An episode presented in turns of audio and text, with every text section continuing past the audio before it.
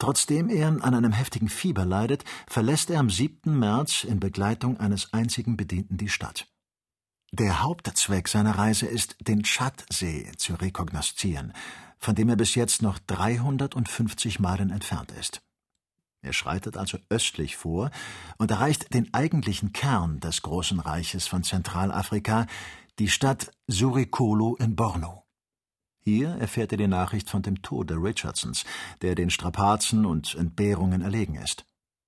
Barth setzt seine Reise fort und kommt nach drei Wochen am 14. April, also ein Jahr und 14 Tage nach seiner Abreise von Tripoli, in der Stadt Ngornu an.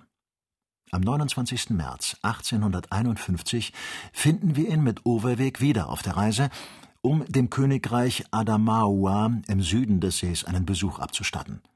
Er gelangt bis zur Stadt Nola, etwas unter dem neunten Grad nördlicher Breite, die äußerste Grenze im Süden, die von diesen kühnen Reisenden erreicht worden ist. Im Monat August kehrt er nach Kuka zurück, durchreist sodann Mandara, Bargimi, Kanem und erreicht als äußerste Grenze gegen Osten die Stadt Masena, unter 17 Grad 20 Minuten westlicher Länge gelegen.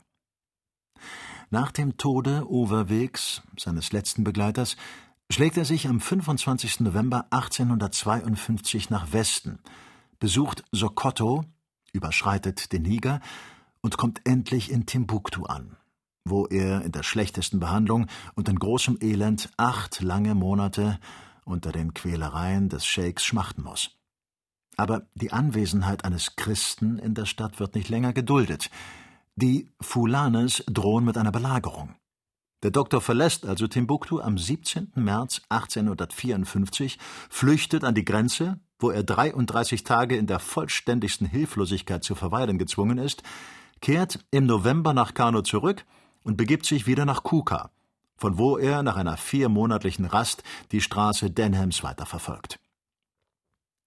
Gegen Ende August 1855 sieht er Tripoli wieder und erscheint, der einzige von der Expedition übrig gebliebene, am 6. September in London. Dies war die kühne Reise Barths, in Bezug auf welche Dr. Ferguson sich sorgfältigst notierte, dass er über den vierten Grad nördlicher Breite und den siebzehnten Grad westlicher Länge nicht hinausgekommen sei. Vergegenwärtigen wir uns nunmehr, was die Lieutenants Burton und Speke in Ostafrika ausrichteten.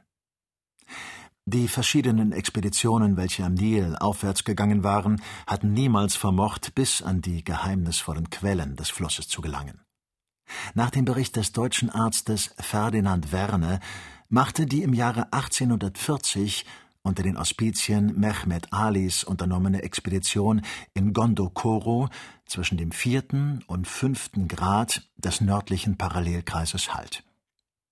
Im Jahre 1855 brach Brun-Rollet aus Savoyen gebürtig von Khartoum auf, gelangte mit Gummi und Elfenbein handelnd nach Belenia bis über den vierten Grad hinaus und kehrte krank von da nach Khartoum zurück, wo er im Jahre 1857 starb. Weder Dr. Penney, Chef des Medizinalwesens in Ägypten, welcher auf einem kleinen Dampfboot einen Grad unterhalb Gondokoro erreichte und nach seiner Rückkehr vor Erschöpfung in Khartoum starb, noch der Venezianer Miani, der, um die unterhalb Gondokoro gelegenen Katarakten biegend, den zweiten Parallelkreis erreichte, noch auch der Malteser Kaufmann Andrea de Bono, welcher seine Exkursion an den Nil noch weiter fortsetzte, konnten über diese bisher unüberschrittene Grenze hinauskommen. Im Jahre 1859 begab sich Herr Guillaume Lejean im Auftrag der französischen Regierung über das Rote Meer nach Khartoum und schiffte sich mit 21 Mann Schiffsvolk und 20 Soldaten auf dem Nil ein, aber er konnte nicht über Gondokoro hinauskommen und hatte die größten Gefahren zu bestehen. Die von Herrn de Carac von Lothure geleitete Expedition suchte gleichfalls vergeblich, an die berüchtigten Quellen zu gelangen.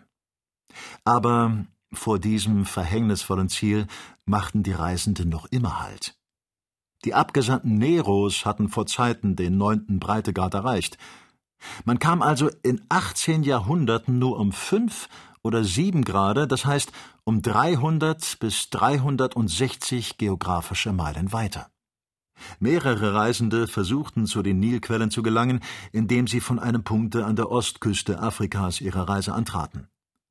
In den Jahren 1768 bis 1772 reiste der Schotte Bragg von Massaua, dem Hafen Abyssiniens, ab, durchzog Tigre, besuchte die Ruinen von Arum, glaubte irrtümlich die Nilquellen gefunden zu haben und brachte kein nennenswertes Ergebnis von seiner Reise mit.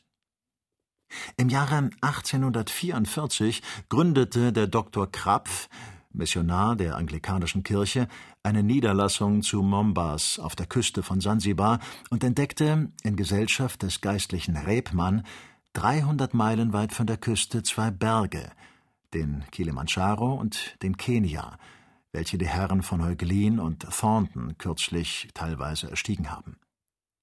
Im Jahre 1845 stieg der Franzose Maison in Bagamayo, Sansibar gegenüber ans Land und gelangte nach Dege la Mora, wo ein Häuptling ihn unter den grausamsten Martern hinrichten ließ. Im Monat August des Jahres 1859 erreichte der jugendliche Reisende Roscher aus Hamburg, der sich mit einer Karawane arabischer Kaufleute auf den Weg gemacht hatte, den Nyassa-See, wo er im Schlaf ermordet wurde. Endlich wurden im Jahre 1857 die Lieutenants Burton und Speke beide Offiziere im bengalischen Heere, von der Geographischen Gesellschaft zu London ausgesandt, um die großen Binnenseen zu erforschen. Am 17. Juni verließen sie Sansibar und drangen geraden Weges nach Westen vor. Nach vier monatlichen, unerhörten Leiden langten sie, ihres Gepäcks beraubt, ohne ihre Träger, die der Wut der Eingeborenen zum Opfer gefallen waren, in Kasee, dem Zentralvereinigungspunkt der Kaufleute und Karawanen, an. Sie waren mitten im Mondlande und sammelten wertvolle Belehrungen über die Sitten und Gebräuche, die Regierung, die Religion und die Fauna und Flora des dortigen Gebiets. Dann steuerten sie auf den ersten der großen Binnenseen, den Tanganyika, zu, der zwischen dem dritten und achten Grad südlicher Breite gelegen ist. Sie langten daselbst am 14. Februar 1858 an und besuchten die verschiedenen, meist kannibalischen Völkerschaften, die seine Ufer bewohnten.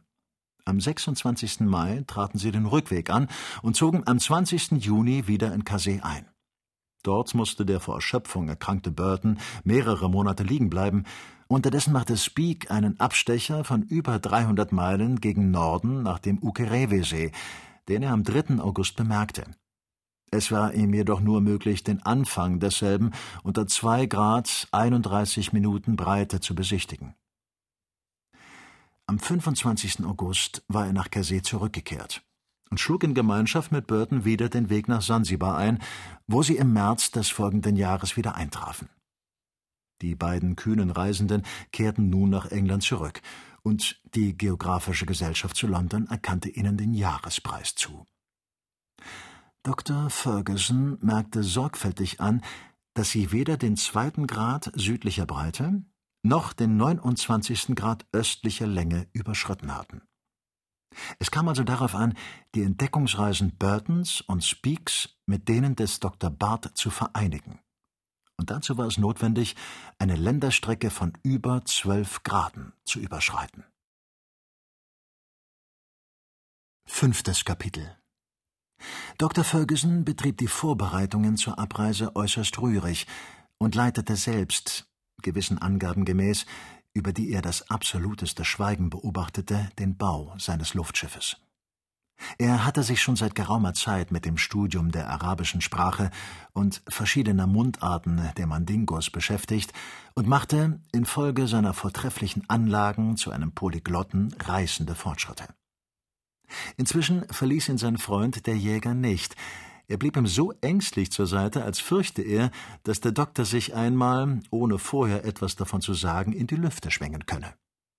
Er hielt ihm, um ihn von seinem gefährlichen Vorhaben abzubringen, die überzeugendsten Reden, aber sie überzeugten Samuel Ferguson nicht.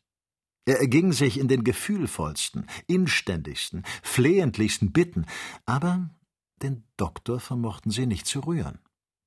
Dick merkte, wie ihm sein Freund förmlich zwischen den Fingern durchschlüpfte. Der arme Schotte war wirklich zu beklagen. Er konnte nicht mehr ohne düstere Schreckensregungen zum azurblauen Himmelsgewölbe aufschauen. Er hatte im Schlaf das Gefühl eines schwindelerregenden Wiegens und Schaukelns, und jede Nacht kam es ihm vor, als stürze er je von unermesslichen Höhen herab. Wir müssen noch hinzufügen, dass er unter diesen schrecklichen Anfällen von Beklemmungen und Albdrücken ein oder zweimal aus dem Bette fiel, worauf es dann anderen Morgens seine erste Sorge war, Ferguson eine starke Quetschung zu zeigen, die er sich im Kopfe dabei zugezogen hatte. Und doch, fügte er hinzu, bedenke, nur drei Fuß hoch und schon eine solche Beule. Nun bitte ich dich zu erwägen, diese schwermutsvolle Andeutung machte auf unseren Doktor indessen keinen Eindruck. Wir werden nicht fallen, erwiderte er kurz. Es wäre aber doch möglich. Ich sage dir, wir werden nicht fallen. Auf eine so entschiedene Meinungsäußerung blieb dann Kennedy nichts übrig, als zu verstummen. Was den guten Dick besonders beunruhigte und reizte, war der Umstand, dass Ferguson seit einiger Zeit einen unerträglichen Missbrauch mit der ersten Person Pluralis der Pronomina trieb. Wir werden an dem und dem bereit sein. Wir werden dann und dann abreisen. Wir werden da und da vorgehen, hieß es bei jeder Gelegenheit. Und ebenso machte er es mit dem Possessivpronomen in der Einzahl wie in der Mehrzahl. Unser Ballon, unser Schiff, unsere Entdeckungsreise, unsere Vorbereitungen, unsere Entdeckungen, unsere Steigungen. Und dem armen Schotten schauderte dabei die Haut, obgleich er fest entschlossen war, nicht zu reisen. Aber er mochte seinem Freunde auch nicht zu sehr widersprechen, und wir wollen sogar gestehen, dass er sich ganz in der Stille aus Edinburgh zur Reise geeignete Kleider hatte nachschicken lassen. Eines Tages, als er sich herbeigelassen hatte zuzugestehen, dass bei einem unverschämten Glück die Chancen für ein Gelingen des Unternehmens etwa wie eins zu tausend ständen, tat er so, als füge er sich den Wünschen des Doktors, begann aber, um die Reise weiter in die Ferne zu rücken, eine lange Reihe der mannigfachsten Ausflüchte. Er verbreitete sich darüber, ob die Expedition wirklich nützlich und zeitgemäß, ob diese Entdeckung der Nilquellen in der Tat notwendig sei. Man würde einst gewiss auf mehr praktische und weniger lebensgefährliche Weise Afrika durchreisen. Wer weiß, ob das nicht schon in einem Monat, in einem halben Jahr der Fall sein könne. Vor Ablauf eines Jahres würde ohne allen Zweifel irgendein Entdeckungsreisender dahin kommen.